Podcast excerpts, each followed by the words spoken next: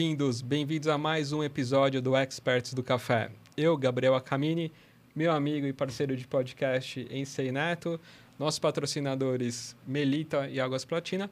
E hoje a gente tem a honra de trazer o Marcelo, da Coffee Co. Tudo bem, Marcelo? É? Tudo bem, tudo bem. Tudo jóia? Que honra, hein, Marcelo? Conhecer um pouco mais aí da sua história, né?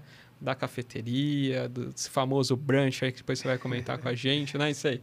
Honra, Sim, sim. honra minha de poder estar aqui. E o que é mais importante é que o Marcelo tem uma história fantástica. Verdade. né? Não só de vida, mas principalmente do que ele criou em termos de negócio. É, o, o Coffee Co, né? Eu, ele nasceu em 2016, 1 de outubro de 2016. E ele nasceu já como um, uma cafeteria e um restaurante. Na verdade, o conceito dele sempre foi um café bistrô. O sonho, o business plan, sempre foi que a gente teria o melhor café e a melhor gastronomia. Então, a gente sempre lutou por isso. E ao longo dos últimos anos a gente vem trabalhando exatamente esse conceito que nem sempre é bem aceito, né? As pessoas geralmente costumam ir a um restaurante muito bom e finalizam com um café não necessariamente no mesmo nível do que é servido nas comidas, por exemplo. Ou você vai numa cafeteria, tem um café maravilhoso, mas tem mais uma comidinha, aquele negócio mais é, tranquilo, né? A gente não. a Isso gente- quando tem, né? é, exatamente. Então, a gente nasceu já com essa ideia de ter o café, o almoço, e foi passando o tempo a gente incluiu o brunch, porque eu sempre acreditei que você tem que. é, Acreditei e trabalhei para que a gente entregasse tudo no mesmo nível. O café no mesmo nível do almoço, no mesmo nível do brunch. E eu acho que é assim que deve ser. Eu, eu não acho que a gente pode é, ter um menu maravilhoso e finalizar com uma coisa não no mesmo nível do menu, ou vice-versa.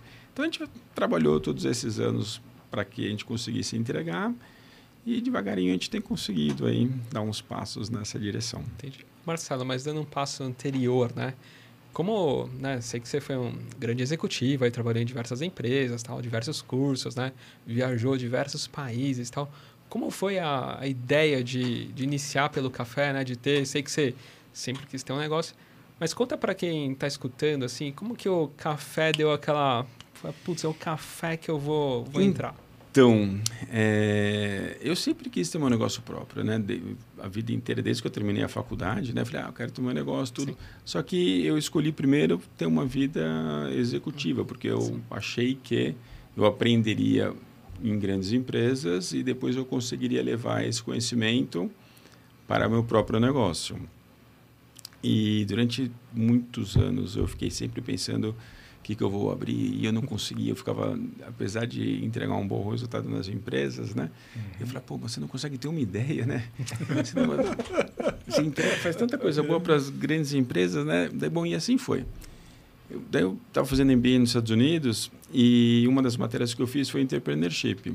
E lá nos Estados Unidos, cerveja artesanal, tudo, né? Obviamente, quem é que não gosta de uma cerveja artesanal? E acabei me apaixonando, tudo. Comecei a estudar a, parte da cerveja, né? E estudando a cervejaria, estudando a cerveja, eu acabei conhecendo o café. O café artesanal, né? O café especial. E daí veio aquele clique, né? Aquela paixão. Falei, poxa, aqui o café não existe, não é em todo lugar que você vai e tem esse café. Então, a ideia era é, pegar esse café artesanal numa fase mais... Óbvio que já existiam outras cafeterias, né? Mas não eram tantas cafeterias. Então, se você pegar a história do vinho, ele já tinha feito a evolução quando a gente era criança. Quando a gente era criança, não que não bebe, né? Mas quando a gente era mais novo, ia falar criança pequena em Barbacena. Quando a gente era mais novo, quem é que nunca tomou um Libre from Meat, né? Que é, olha, estamos é, hoje se servir Libre from Meat para alguém, né? O pessoal pode ficar incomodado. Então a gente aprendeu a beber vinho ao longo dos últimos anos, né? Então saiu daquele from Meat de garrafa azul que o pessoal até achava que não sei o quê. Hoje Robert Parker 90 pontos, 92, 93, 95, o pessoal discutindo um monte de coisa. Daí veio a cerveja artesanal também. deixou de tomar a cerveja estupidamente gelada. Por que, que é estupidamente gelada? Né? Daí começamos a tomar a cerveja artesanal, com temperatura de 7 graus, para você saber, poder beber, sentir e tudo mais. Daí eu vi que o café estava começando a fazer esse caminho também.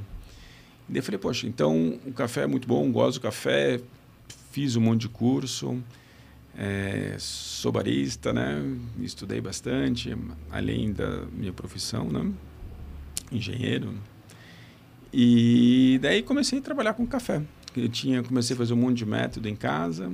E teve e... alguma cafeteria que, nesse processo que você estava assim, teve alguma cafeteria no Brasil ou fora que te despertou e falou: caramba, que demais essa cafeteria, eu quero ter algo assim parecido?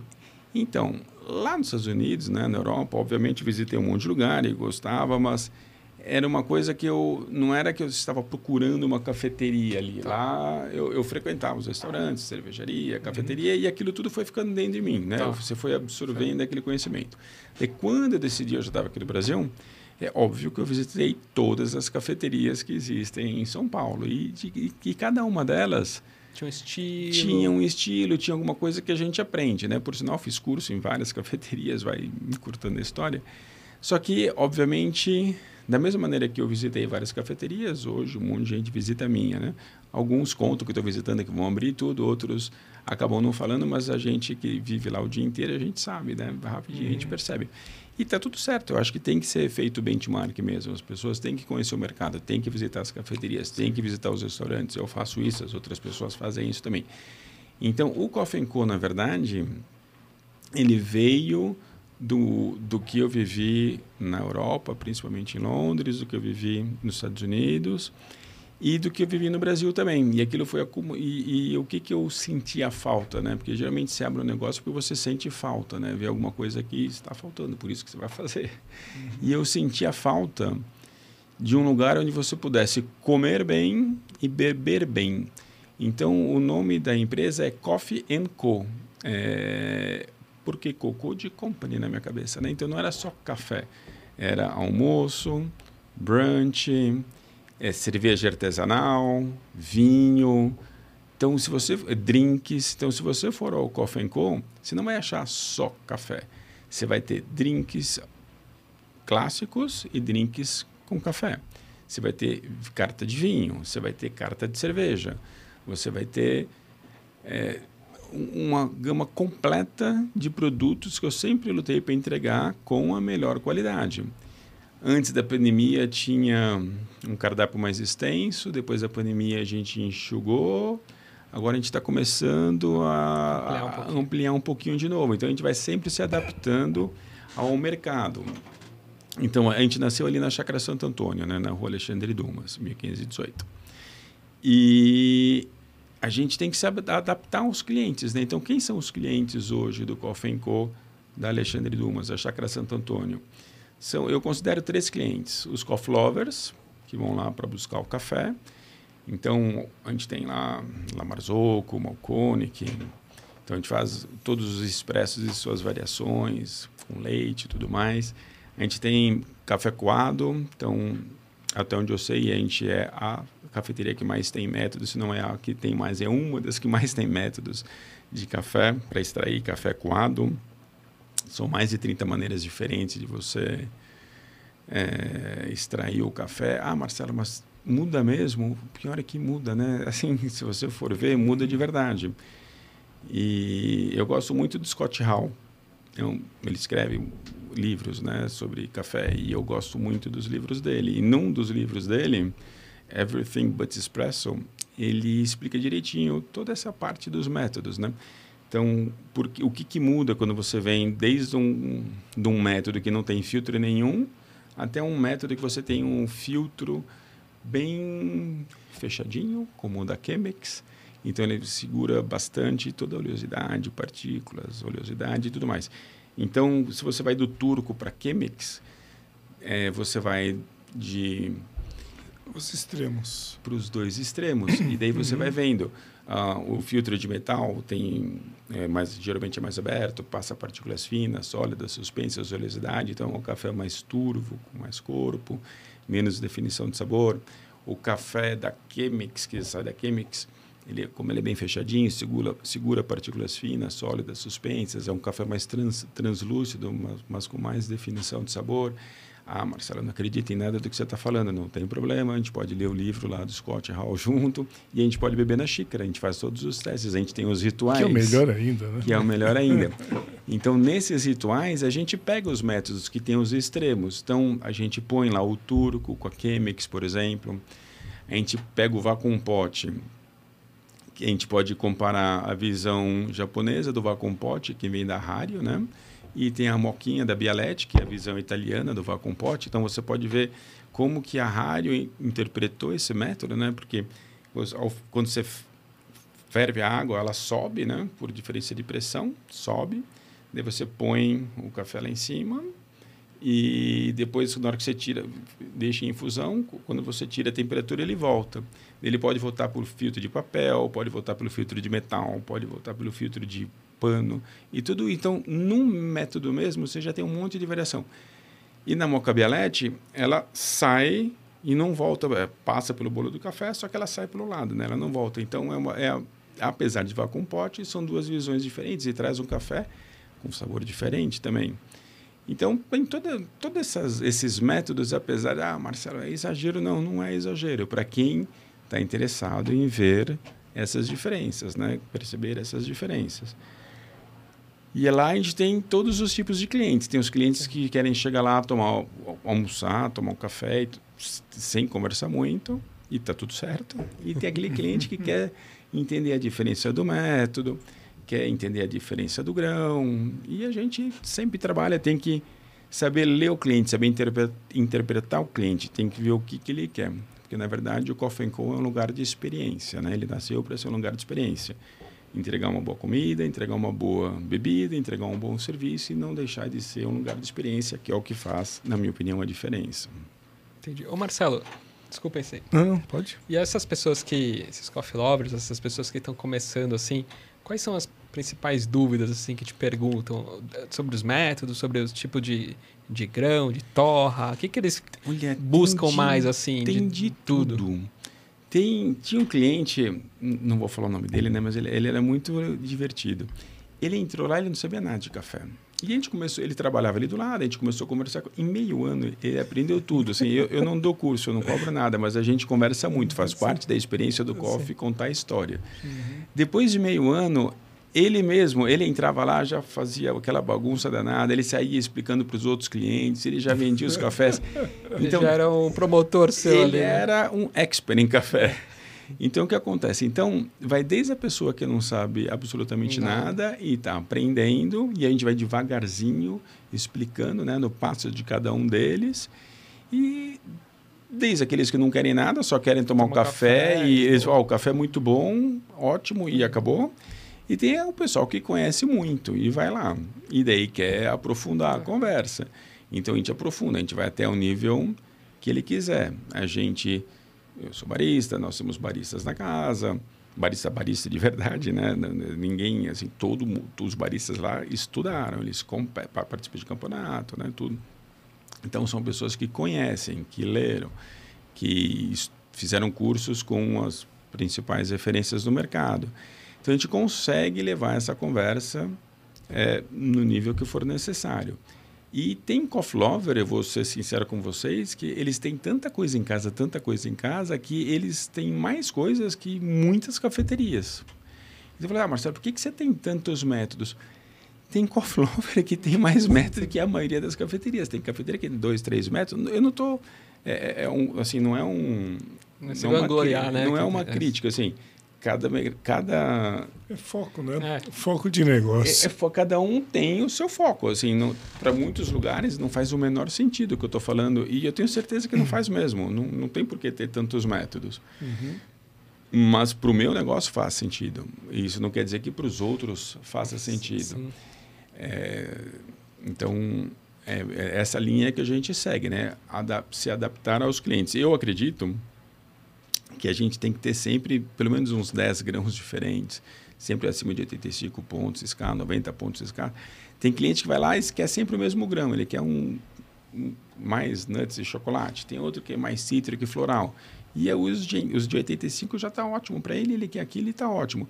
Tem uns que querem, não, todo mês ele quer um café diferente. E a gente sempre tem um café diferente. Uhum. A gente sempre trabalha sul de Minas, norte de São Paulo, Piatã, Montanha do Espírito Santo. A gente sempre tem. Isso que a gente estava falando até um pouquinho antes, né? Dos é, bastidores. Você acaba tendo café assim, de diversas regiões, né? A gente tem que trazer também, né? café de diversas regiões e a gente. E, outra coisa que eu acredito, né? Se você vai para a Ásia, para a Europa, para os Estados Unidos, a coisa mais normal do mundo é você ter café do mundo inteiro. Sim.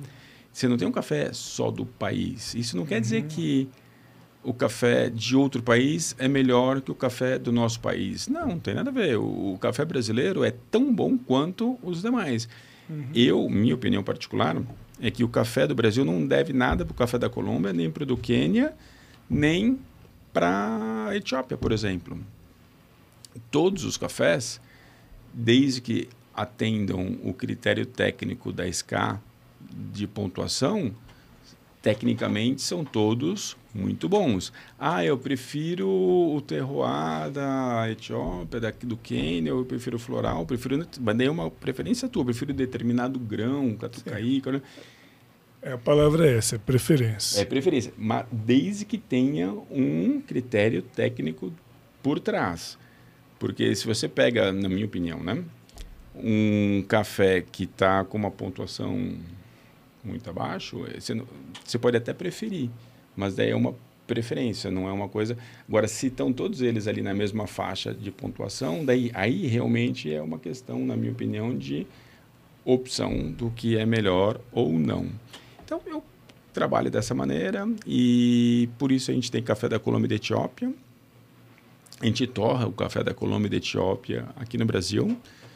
O café, o si aqui pode até explicar para a gente melhor ainda, mas é, é, o processo do prime roast. Então, ele é como se fosse selado na Grécia, ele vem para o Brasil e a gente termina a curva de torra aqui. Então, você pode importar esse café sem nenhum problema de trazer alguma praga para o Brasil. Então, se você importa ele oficialmente, tudo bonitinho, você torra. E, de novo, a gente volta para a palavra experiência, né? Então, esse café que vem através da Rostelier, tanto Colômbia quanto Etiópia, ele não substitui nenhum café brasileiro. Tanto que eu tenho lá um monte de grão brasileiro de diversos estados e regiões do Brasil. Ele acrescenta uma experiência. Por quê? Além de você ter o café da Colômbia e da Etiópia, o cliente ele pode torrar esse café. E é um passo a mais que o cliente dá dentro da vivência do café.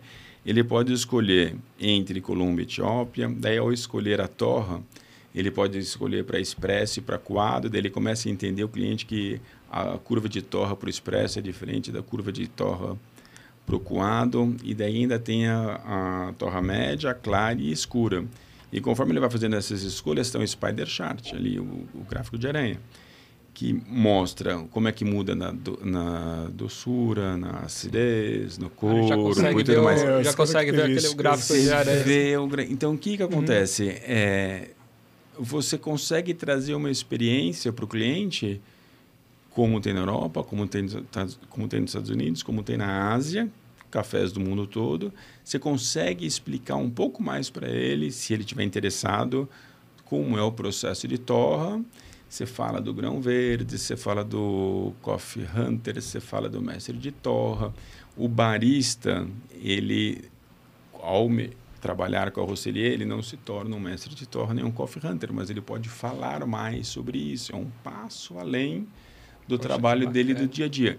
Então, motiva o funcionário, ele dá um passo a mais do conhecimento, os clientes têm uma outra experiência.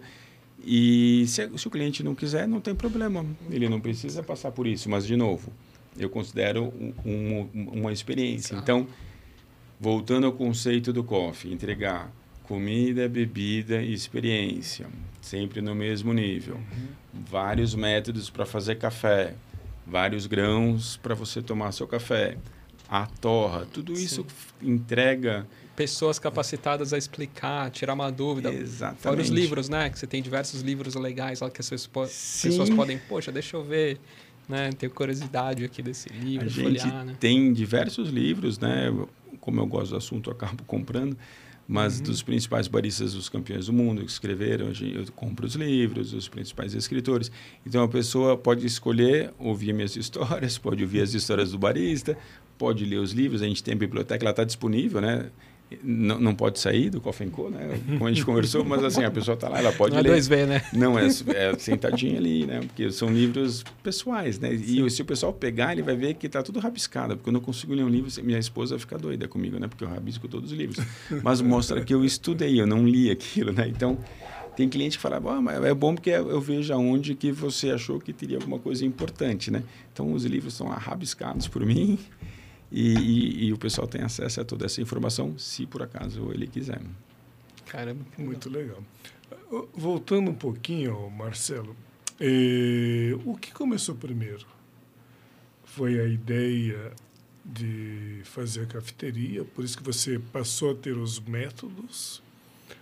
Ou você começou buscando métodos primeiro e daí veio tá finalmente a ideia, agora eu vou abrir minha cafeteria? Não, eu, eu decidi que eu ia abrir a cafeteria. Ao decidir que, o, ao descobrir o café, gostar do café e decidir que eu ia abrir a cafeteria, eu comecei a comprar tudo quanto era método que existia, tudo quanto era livro que existia e eu fazia os testes em casa, né? Era muito engraçado porque o pessoal não estava acostumado com esse tipo de café, o pessoal estava acostumado com aquele café mais intenso, mais amargo, né? Não, Marcelo, isso aqui é chafé, não é café. Aquela... Não, mas é... lembra que todo mundo fala o café bom, é, a gente exporta e o café ruim fica aqui. Tem essa lenda aqui no Brasil, né? Uma lenda, porque tem café bom aqui. Falei, então, esse aqui é o bom, esse aqui é o que a gente exporta. Então, é isso que a gente tem que servir. Se o mercado ainda não conhece, ele precisa conhecer. E esse é o trabalho do Coffee. Foi exatamente por isso que eu quis abrir o café, porque estava realmente no começo. Essa era a ideia. Então, todo esse trabalho, esse estudo foi feito pensando em abrir a cafeteria. E a pergunta era, como é que vai ser essa cafeteria? Então a gente foi buscar. É, eu vou ter a torrefação também. Eu fui fazer um curso lá no CPC e daí eu, como é, daí eu fui estudar a torrefação. Então, na verdade, a torrefação é um negócio totalmente diferente da cafeteria. A torrefação é um negócio, a cafeteria é outro negócio. Uhum. Daí para você abrir uma torrefação, você tem que ter um volume mínimo para ela ser vi financeiramente viável. E daí eu fiz esse estudo, tudo, e falei, bom, para eu fazer essa torrefação, eu vou ter que entregar um café num custo melhor do que tem muita gente fazendo aí, com uma qualidade melhor do que tem, muita gente, que eu digo, uma meia dúzia de três ou quatro, né? E, e numa qualidade melhor que essa meia dúzia de três ou quatro. Eu falei, não, com esse volume que eu tenho, eu não vou fazer isso. Então, não é economicamente viável ter essa torrefação no momento. Então, no momento é melhor eu trazer cafés de pessoas que fazem isso com muita competência para entregar qualidade e experiência para o meu cliente. Foi aí que eu conheci a Rostelier, que em dois metros quadrados eu consigo fazer a torra com uma qualidade bastante adequada para o que a gente precisa fazer não sai em café de 90 pontos, mas não tem problema. Eu tenho café de 90 pontos lá de, de, de outras, outros fornecedores, outras regiões e tudo mais. Então, na verdade, as coisas se complementam, elas não, não se eliminam. É, são experiências complementares. Então, o, e daí eu falei, bom, mas só o café, para mim, não fecha a conta. No meu estudo, não fechava a conta não só pela parte financeira, óbvio que não fecha a conta, porque o ticket médio é bem mais baixo, então eu trouxe o restaurante, que tem um ticket médio mais adequado, ajuda a fechar a conta. E além de ajudar a fechar a conta, fecha o meu conceito, que o meu conceito uhum. sempre foi entregar comida, bebida e experiência. Então, com café bom, comida boa experiência boa, você tem um ticket médio maior, você entrega uma experiência melhor e você consegue fazer com que a tua empresa cresça. Então, foi assim que foi feito o business plan. Obviamente, tem todos os detalhes, um monte de conta uhum. que a gente não precisa, né? Mas a ideia foi essa. Então, é, eu estudei a cafeteria, eu estudei a torrefação, eu estudei o restaurante e a gente fez aquilo que a gente achou de conceito melhor. Muitas pessoas, como eu já falei no início, achavam que não é o melhor caminho, mas eu, ach, eu achei que era. E investi nisso e eu acho que o tempo mostrou que é. Isso foi em 2013? 2016. 2016. Eu comecei, na verdade, na verdade, o projeto finalzinho de 2014, comecinho ah. de 2015. Então foi um negócio muito estudado. Não foi uma coisa que eu fui fazer curso, fui estudar. Daí a gente foi achar ponto, tá. tinha arquiteto, qual o conceito que a gente quer que tenha na loja. A gente tentou buscar. Eu, eu sempre gostei muito. É, eu sigo, na minha opinião, a escola escandinava na parte de cafés. E a decoração também, eu busquei bastante coisa na Escandinávia. Né? Então, quando o pessoal. Eu lembro quando eu abri o Coffee Co., muita gente, ah, eu estou me sentindo. não me Estou me sentindo um pouco na Europa, aquela coisa toda. Não sei se foi porque eu morei lá um tempo, minha esposa também. É, se a gente buscou essas referências lá, mas ele tem um, então, um toque diferente, assim, é, é mais industrial, mais descolado, mas é diferente do que as pessoas um estão toque nórdico. É, mais ou menos assim. Madeira. Tá. Tem bastante. O, o, segredo é a madeira. Então ele é um local muito aconchegante. É industrial, mas é diferente do americano. Sim. Quando você fala industrial, industrial é industrial. Né? É pare... Não, é parede, parede lisa. Né? Às vezes uhum. até sem acabamento. Agora, o, o Koff, ele tem essa pegada que, apesar de ele dizer que é industrial, eu não, eu não considero, mas é, é, o uso de madeira que torna-se um ambiente muito, muito confortável. Aconchegante, né? Madeira Exatamente. É, e, e, isso é muito bom, porque Sim. isso atrai as pessoas e o mais importante, faz com que frequentem, consumam, né?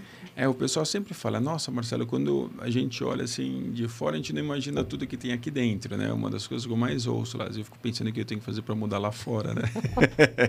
Mas assim, o pessoal que entra fala, nossa, é, é, supera muito assim as expectativas, Sim. né? É, é, é, que na verdade é assim, eu até entendo que as, o pessoal tenta colocar para você, é que quando você chega lá, é, você tem, na verdade, ele fica entre outros dois pequenos prédios, né? Então, a, só que ele se destaca porque você tem a movimentação.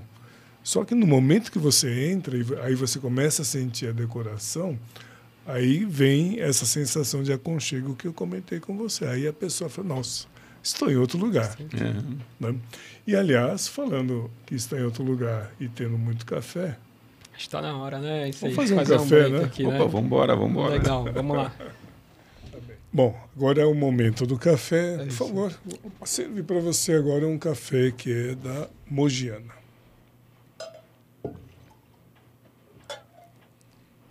Obrigado. Por favor. Meu amigo Gabriel, que eu sei que toma pouco agora. É, agora é, né? É, senão. A gente não dorme, né? O, continuando a nossa conversa, tem, tem um tema que é muito interessante. Né? Você comentou que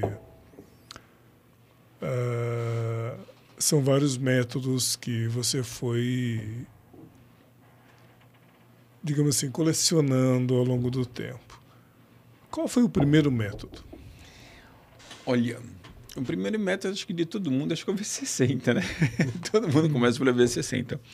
Mas o método que eu acho que mais marcou, o primeiro método que eu acho que mais marcou o coffee foi o Eva Solo, hum. que é um método no filtro de metal e ele fica em infusão, né? Ele ganhou o prêmio de melhor design, tá no museu lá da Dinamarca, tudo mais. Então é, é um método que eu lembro que só eu tinha, não, não lembro de nenhuma outra Olha. cafeteria é, ter o método. Depois eu sei que uma outra acabou tendo, as pessoas vão conhecendo, perguntam para mim eu, e as pessoas põem. Mas foi um método que fez, assim, eu lembro que só a gente tinha, todo mundo ia lá para tomar o Eva Solo, né? Ele é muito próximo à prensa francesa. É levemente diferente, mas ele é muito uhum. próximo à prensa francesa. Então foi o primeiro método assim que é, marcou. E, e, eu, eu comprei esse método justamente nos livros que eu estava lendo, né? Eu achei muito bonito, achei a ideia interessante, tudo. Então, eu acho que esse foi um método que marcou muito o coffee desde o início. Se bem que acho que para falar a verdade, acho que o Melita, acho que o primeiro método de todo mundo, né? Quem não tomou café na, na Melita, né? Se você for ver, acho que a Melita é a, é, é a mãe primeiro, de todas. É a mãe de todas, né? A gente é não pode esquecer da Melita. E não é nem por causa do patrocinador, não, que eu estou falando isso. Eu estou falando porque realmente foi ali que tudo começou, né? E, e, desses métodos que você tem, qual foi aquele que, digamos assim, você teve que batalhar para conseguir porque ele era mais difícil, você não encontrava? Olha, para falar a verdade, eu nunca tive muita dificuldade para encontrar os métodos, uhum. porque a Amazon.com tem tudo, né? É Resolve. caro, resolve, é caro. Se você perguntar qual que doeu mais para comprar, hum. porque na verdade é como era por um hobby e como eu estava pensando em abrir a cafeteria, eu era não pensava... Não era hobby, né? Era investimento, é, né? Eu, eu, não pensava muito assim, né? Hoje Sim. eu penso mais um pouco. Aí é profissionalmente, é diferente. Mas naquele começo era aquela empolgação e, e, e era, não, não era difícil. Assim, você entrava ali, comprava, importava. Teve uh, a minha esposa, ela costuma ir para a Suécia, né? De vez em quando. Aí. Então ela sempre traz alguma novidade de lá, sempre tem métodos lá. Então ela acaba trazendo vários métodos de lá por causa dessas viagens que ela faz para lá. Então a gente, o que que a gente sempre fez lá no cofre, né? Tanto eu quanto a minha esposa, quanto os próprios baristas, está todo mundo ligado na internet, internet né? É. Todo mundo fica vendo o que está acontecendo. Marcelo, olha esse aqui, esse aqui é legal, não sei o quê, vamos fazer isso, vamos fazer aquilo, vamos trazer e a gente vai trazendo, a gente vai fazendo experiência. Então, é, daí depois de chegar num número muito grande de métodos, né, que é o que acabou acontecendo com a gente, daí agora a gente começa a pensar o que, que realmente esse método vai trazer de diferente. Porque, na verdade, não é uma questão de você colecionar, porque daí você vai ter 100 métodos, Sim, 200 verdade, métodos, é. porque o que mais tem é método. Mas a pergunta é, o que tem que estar tá por detrás desse monte de método, né? Uhum. O que, que esse método vai trazer de diferente em relação aos métodos que eu tenho hoje? É, vai trazer alguma coisa na xícara muito diferente? Daí, se sim, a gente vai atrás e a gente traz. Vai trazer uma experiência diferente? Sim, um, um por exemplo, que eu acho que tem uns dois que eu acho que tem uma experiência muito legal que é o sifão, o globinho, né? Ah, Marcela, mas tem vários lugares que tem sifão e globinho. Sim, mas com o Siphon Bar já não são tantos. O Siphon Bar é, é uma lâmpada halógena que a gente uhum. consegue controlar tempo e temperatura. E muda muito o café, porque se você faz o globinho com o fogo ali embaixo, você Sim. não controla a temperatura do fogo. E por não controlar a temperatura do fogo, você pode acabar queimando, que é o que acaba acontecendo, você acaba queimando o seu café. Quando você tem o siphon bar, que é comum encontrar na Europa, comum encontrar na Ásia e não é comum encontrar no Brasil, quando o café, quando você fez a água subir por diferença de pressão e você jogou o café para fazer infusão, você consegue abaixar a temperatura o suficiente para o café não voltar e quando você abaixa essa temperatura e o café fica em infusão, a probabilidade de você queimar o café é muito menor. Então, esse siphon bar, que é o bean heater, que você põe ali o globinho em cima, o sifão em cima, traz uma diferença muito grande, que é o mesmo hum, então melhora muito. Se você for fazer na moquinha, aquela película de água fininha que você coloca para a água, quando, o café, quando uhum. cair, não queimar. Então, tem um monte de truquezinho que você vai fazendo para trazer o café com uma melhor qualidade. Um outro que eu gosto muito é o Gina. Por que, que eu gosto do Gina da Gold? Porque ele você consegue fazer um café como o V60, que ele escorre direto. Uhum. Você pode fazer a infusão, como a Clever, você deixa lá um tempo infusão depois, você deixa ele escoar. Você pode fazer por gotejamento, você pode fazer cold brew, você pode fazer iced coffee, você faz a, a extração do café, põe gelo e frutas embaixo, então fica maravilhoso. Então, um, um método só faz um monte de Caramba, esse é extrações. Alternativas. Ah. E daí, além disso, ele está ligado através do Bluetooth num aplicativo que você consegue ver tudo que o mundo está fazendo de receita com esse Gina. E o mundo também vê o que você está fazendo. Então, tem vários métodos que trazem uma experiência diferente para o cliente. Então, eu falei assim, ah, tem 30 metros. Então, mas o, o sifão com o Siphon Bar traz uma experiência diferente.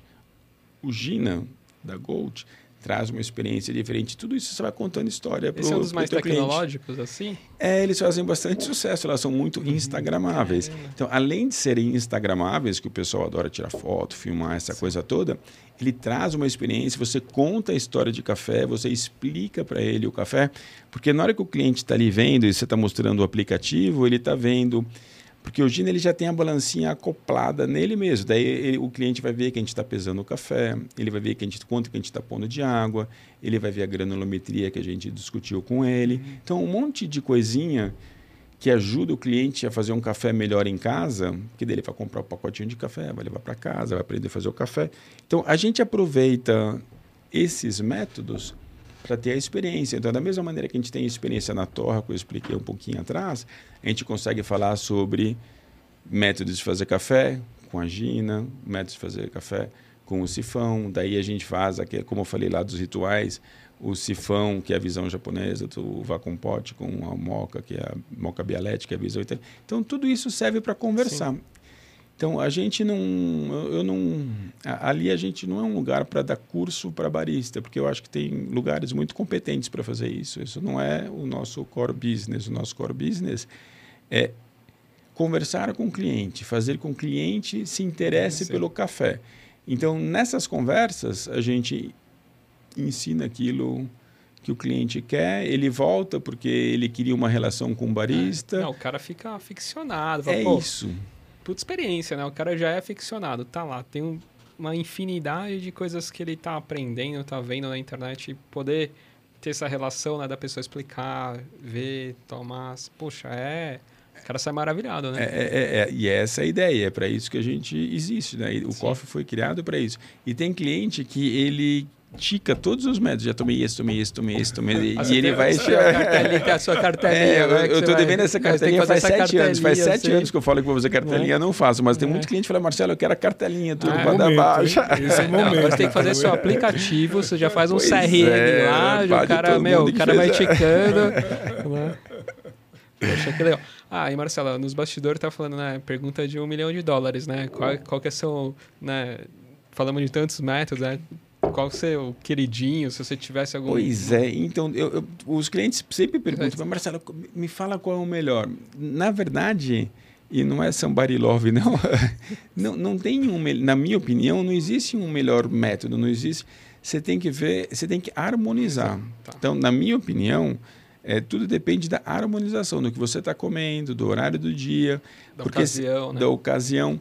Por exemplo, você acabou de comer um prato um pouco mais pesado, sei lá, uma massa, um porco, tudo.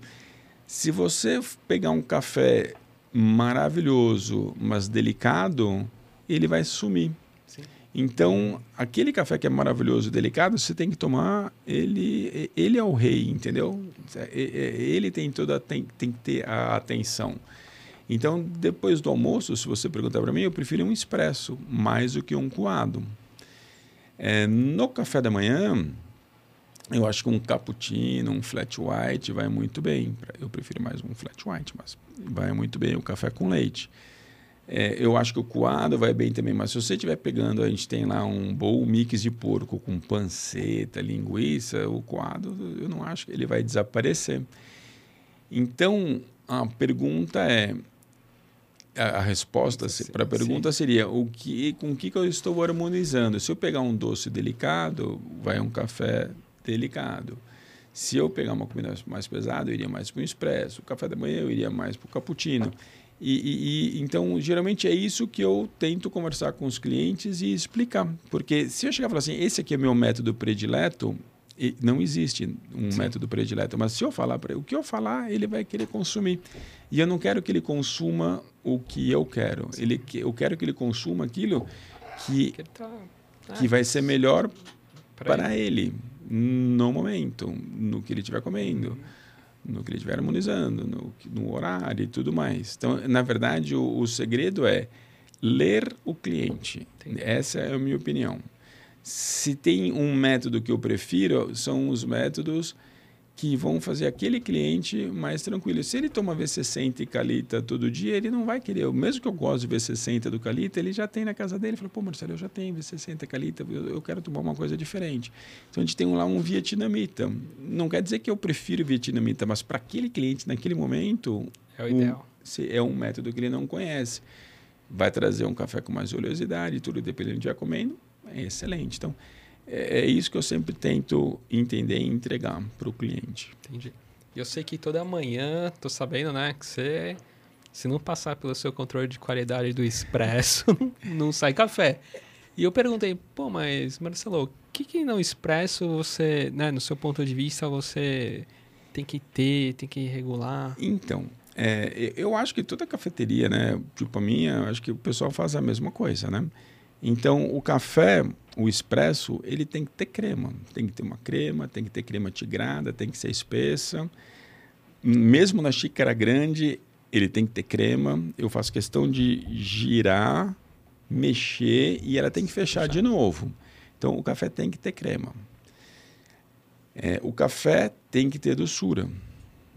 O café tem que ter acidez o café tem que ter equilíbrio e o café não pode ter amargor, na minha opinião, não pode ter amargor. O máximo pode ter de amargor é um amargor, amargor de chocolate amargo, mas daí é assim, até a pessoa saber. Então, amargor muito pouquinho. Tem que ter o retrogosto. É, parece muita coisa, mas para o barista que está treinado é, é, meio óbvio, assim, né? é, o, é, o, é o mínimo que se espera de um expresso. É, eu sempre digo, ah, tem barista, ah, não, mas a gente tem que ser fazer aquilo, tem que ser. Tudo bem, você quer ser criativo? Zero de problema. Tem esse quadradinho aqui dentro. Ó. Você pode ser muito criativo dentro desse quadradinho. Ah, mas eu sou um artista. Então, mesmo os artistas, eles seguem a escola da época. Então, os pintores têm a escola lá, renascentista, sei lá, tem todas as e eles seguem aquelas regras, né? Por isso que eles estão, né? Então, o artista, mesmo sendo artista, ele tem regras a serem seguidas. Se você pegar os campeões mundiais, eles não são absolutamente, tem regras. E dentro daquelas regras, eles são muito criativos. Então, o que a gente busca é, todo dia, né? De manhã, a primeira coisa que a gente faz é regular o expresso, é exatamente isso. Como ser criativo e entregar o melhor café dentro dessas regras, que estão em todos os livros e em todos os cursos. É, na verdade, isso se chama disciplina. É. Por isso que todos os campeões têm como característica serem disciplinados. Só que você comentou uma coisa muito interessante, né? É, a leitura que você faz do cliente para harmonizar é porque você tem, antes de tudo, um espírito de gourmand. Você gosta de comer. Sim. É, e como você gosta de comer, é por isso que a sua cozinha também ela realmente é muito boa. Quem cria os pratos na Coffee? Desde que a gente abriu o Coffee, a gente buscou ter os melhores equipamentos no bar e ter os melhores equipamentos na cozinha. Então eu sempre tive chefe-chefe, barista barista, chefe-chefe. Eu sou barista, mas não sou chefe. Mas sempre foi um hobby meu e da minha esposa sair para jantar. Então a gente sempre saiu para jantar. Então eu não sei fazer, mas eu posso dizer que eu sei comer. que é tão importante quanto. Então, a gente está acostumado, assim, com diversos níveis de restaurante. Então, quando a gente fez o coffee, a gente criou um posicionamento para o coffee. E a gente falou assim, bom, dentro desse posicionamento do coffee, é isso que a gente espera. Então, os chefes que trabalharam com a gente sempre discutiram esse posicionamento com a gente, a gente foi criando os pratos. Daí, da mesma maneira que visitam minha cafeteria para ver o que, que eu estou fazendo, a gente visita outros restaurantes para ver, ver o que eles estão fazendo. E, e, e, é o que eu sempre digo, né? Não adianta nada, o cardápio está na internet. O meu cardápio está na internet, o cardápio do monte de restaurante está na internet. Não é o cardápio Sim. que faz um restaurante, é como você entrega a execução. Todo esse trabalho, né? Então é, é bastante complexo todo esse trabalho. Então, é isso. A gente sempre gostou de comer, a gente sempre teve os chefes, a gente discute os pratos, da mesma maneira que todo café que está lá tem que passar é, pela minha aprovação, aprovação dos baristas, os pratos também tem que passar pela minha aprovação, aprovação dos chefes. E a gente cria o conceito e a gente vai levando. Você é mais da turma do doce ou do salgado? Olha? Eu sou do salgado. Eu sou do salgado. Minha esposa é do doce. Eu sou do salgado. Então é uma boa combinação, né? Você é prova salgado, eu prova o doce. Tem equilíbrio. Mas eu, eu, assim, se eu tiver que escolher entre doce e salgado, eu vou pro salgado. Entendi. E daí eu gosto de roubar o doce dela, só que ela fica brava comigo. Ela fala que não é para roubar o doce dela. Não, só falta ser aquele casal que começa a refeição pela sobremesa. É. Ah, não, eu, eu, eu salgado. Daí no finalzinho, minha sobremesa, eu roubo lá um pouquinho do dela. Entendi. Agora, falando, já que você tocou nesse assunto, que é muito importante, porque o grande desafio de toda a cafeteria chama-se como pagar contas, através do ticket médio. E a gente sabe que café é um ticket médio baixo. Então, hoje, o que nós temos observado é uma tendência de ter cafeterias que vão se moldando ah, ao longo do dia. Né? Cada horário ela tem um serviço bem determinado. Né? E pelo que a gente observa no caso do coffee, o teu grande negócio, na verdade, é a cozinha. Então, essa é uma excelente pergunta, né? A gente é muito reconhecido assim pela parte do café. O pessoal fala muito do café e tudo uhum. mais, mas também é muito reconhecido pela parte do brunch que no final de semana, feriado, acaba lotando a casa por causa do brunch. E é engraçado, né, que o cliente do brunch, ele quer tomar um café, mas ele não quer, ele quer o café junto com o brunch. É mais importante para ele o café estar à mesa junto com o brunch do que o café em si. Então, o que, que acontece? O ticket médio do coffee, obviamente, ele é aumentado pelo cliente do brunch, que não necessariamente está procurando a nota de pêssego maduro no café. Entendeu? Então, isso ajuda muito o meu ticket médio, que é um dos clientes que eu falei que eu tenho. O outro cliente que eu tenho são os executivos da região que vão lá almoçar, que muitos acabam. Bom, eles vão lá almoçar, porque a gente tem um almoço diferente dos restaurantes da região, e alguns querem só um café e tudo bem, mas tem outros que não, que além do almoço, do almoço vão buscar lá os melhores cafés, o que daí também aumenta o ticket médio. Então a gente tem três clientes: o Coffee Lover, o executivo e, o, brunch. o brunch. E esses três clientes compõem um ticket médio que me ajuda no final do mês fechar as contas. Então, se você parar para pensar, é, até para os funcionários é melhor, né? Porque a caixinha em cima de, dos cafés é uma e quando você põe o ticket médio do brunch, do almoço, a caixinha fica bem melhor. Então, na verdade, esse mix de produtos que a gente oferece ajuda todo mundo, ajuda a gente fazer a empresa sobreviver, ajuda os funcionários que a caixinha aumenta também. E, obviamente, com isso aí você acaba tendo uma evolução grande em termos assim de produtos, de pratos e que te levou até um novo desafio. Isso, eu sempre, na verdade, eu sempre quis abrir a segunda unidade, né? Eu falo isso desde o começo. E todo ano, o ano que vem eu abro a segunda unidade, o ano que vem eu abro a segunda unidade. Não chegava nunca o ano que vem, né? O ano que vem chegava, não chegava a segunda unidade. A pandemia, o COF ter sobrevivido, eu já posso considerar uma segunda unidade, né? Porque todo mundo que sobreviveu à pandemia é, teve que fazer um investimento muito grande, né? A verdade é Sim. é essa. Quem sobreviveu, quem...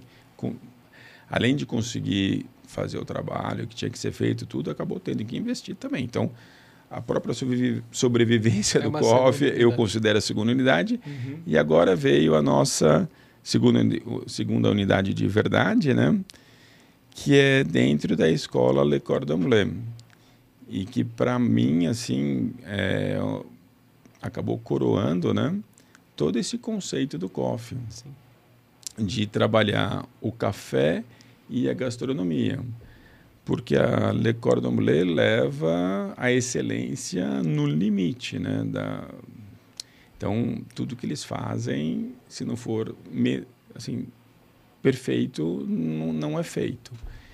Então, a gente conseguiu, né, através desse trabalho, conseguir ter essa parceria e nós hoje estamos com a nossa segunda unidade, né, Vila Madalena, dentro da escola o que para a gente é muito bom. É um desafio, um desafio gigantesco. Temos trabalhado muito para atingir tudo que precisa ser atingido e temos aprendido muito. É, como sempre, né? Todo desafio traz um aprendizado muito grande e está sendo uma honra poder fazer esse projeto junto com eles. Então, o, o padrão de exigência é bastante elevado. é gigantesco, vamos dizer assim. Então, e, e, não, e não pode ser diferente, né? Sim, Uma sim. escola com 130 anos de história, todo mundo sabe que é a melhor escola de gastronomia, isso não se conquista assim facilmente, né? Então, a gente continua entregando o nosso café, como a gente entrega no Coffee Co.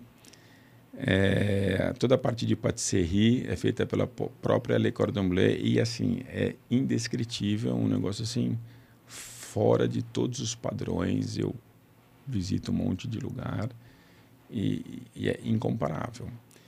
E tem a parte do almoço, né, que deve sair aí em breve. É uma coisa feita a duas mãos, né? Quatro mãos, na verdade. E, e foi um trabalho muito grande. A gente vem desenvolvendo esse cardápio em conjunto já há bastante tempo. E é, se não tiver no padrão deles, não sai. É isso. Então, eles acabaram passando bastante técnica para a gente e a gente está entregando agora um trabalho num outro padrão. Então, a gente pode afirmar que a gente tem um café de altíssima qualidade e uma gastronomia de altíssima qualidade também, que foi para isso que o Coffee Co nasceu. Ele nasceu assim lá em 2016 e a gente veio trabalhando e aperfeiçoando para que as coisas chegassem onde chegaram hoje. É um super reconhecimento, né? Do, de, né? Da ideia que você sempre teve, né? De ter o café mais a gastronomia, Sim. né? E poder estar tá lá dentro, né? É, né, eu, considero, né? eu, considero, eu considero o maior reconhecimento Sim. possível né, que Sim. poderia existir. Perfeito. Não, é incrível, muito né? legal, muito legal. Não, isso é muito e para quem está escutando, Marcelo, já aproveitar o ensejo aqui, é, quais são os horários assim?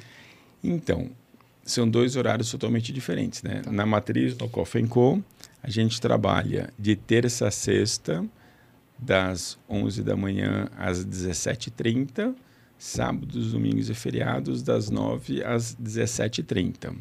Isso na Chácara Santo Antônio, na Alexandre Dumas. Tá.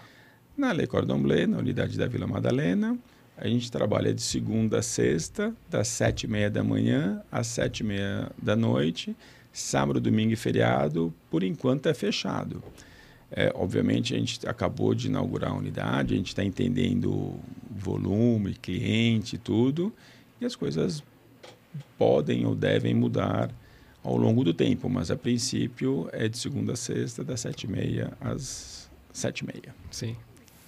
E aí, para o pessoal consultar horários, pode também fazer por onde? Pelo, qual seria o perfil no Instagram? Então, o, a melhor maneira de entender o, a unidade da, Le da Vila Madalena na, na Le Cordon Bleu, a melhor maneira é usar o arroba Culinary Village, que é o, o que, que é a Culinary Village, né? É um lugar também de experiência. Então ele não tem só cafeteria. Na verdade, a Culinary Village é um, um lugar de vivência. Então tem o co-work, tem o Memorial Nina Horta, é, que na verdade é a cozinha dela, a família doou a cozinha e eles remontaram a cozinha lá com as peças dela mesmo. É, tem a biblioteca da Nina Horta, que junto com a da Le Cordon Bleu é a maior biblioteca de gastronomia da América Latina. Tem um espaço onde os executivos podem fazer reuniões com cozinhas experimentais e os chefes fazem é, menus com dois, três, quatro, cinco. Pra, é, é, um negócio muito legal. Assim, eu, eu, eu, eu recomendo que procurem a Culinary Village e peguem informações sobre o co-work e todo esse trabalho que é feito é, pelo, pela cozinha experimental. Tem a boutique da Le Cordon Bleu também, onde as pessoas podem fazer as compras dos utensílios e livros e, e tudo mais. Então, é, é um espaço muito legal. Então, nesse caso, eu iria para o arroba Culinary Village. E o Coffee Co, obviamente, está lá dentro, né? Do, uhum. Da Culinary Village. E se para matriz é no arroba Coffee Co, K-O-F-I-A-N-D-C-O. São duas unidades, são as duas Sim. unidades que nós temos hoje. Excelente. Muito Excelente. legal, muito, muito bacana, né? Então, sucesso, né? Que você falou, né, Marcelo? Tá assim, explosão, né? O, é, é, assim, o volume está gigantesco, muito maior do que a gente esperava. É, a gente abriu meio assim low profile, né? Mas eu acho que foi low profile só pra gente, porque já está todo mundo. Né? não é nem soft opening. Não, não. Eu, eu até mudaria o nome. Só é soft opening para quem é, tá do lado de fora, né? Quem está lá dentro é hard opening, não tem nada de soft. então, mas assim, a qualidade está maravilhosa, o, todos os comentários, tudo que todo mundo experimentou é maravilhoso, padrão Le Cordon Bleu. Agora a gente está ajustando os volumes, né? Porque a, a demanda está grande, então a gente está se adaptando aí a essa demanda gigantesca. Perfeito. Bom, Marcelo, uh, cabe a gente só desejar mais sucesso. Né? Excelente. Aí, Agradecer parabéns. a sua vinda. Né? Isso aí, muito legal, Marcelo. Parabéns, né? E tem que ir lá experimentar, né? Sem dúvida. Vocês estão todos convidados. É um sucesso. As duas unidades, vocês vão gostar. Cada, um, cada uma com a sua peculiaridade, mas eu tenho certeza que as duas unidades vão entregar um serviço com uma excelência diferenciada. Okay. Maravilha. Obrigado, viu, Marcelo? Imagina, obrigado um a vocês. Abraço. E um agradecimento aqui aos nossos patrocinadores, né? Esse aí, Melita Sim. e Águas Platina. Até e mais. Nos vemos. Até mais. tchau, tchau. Até mais.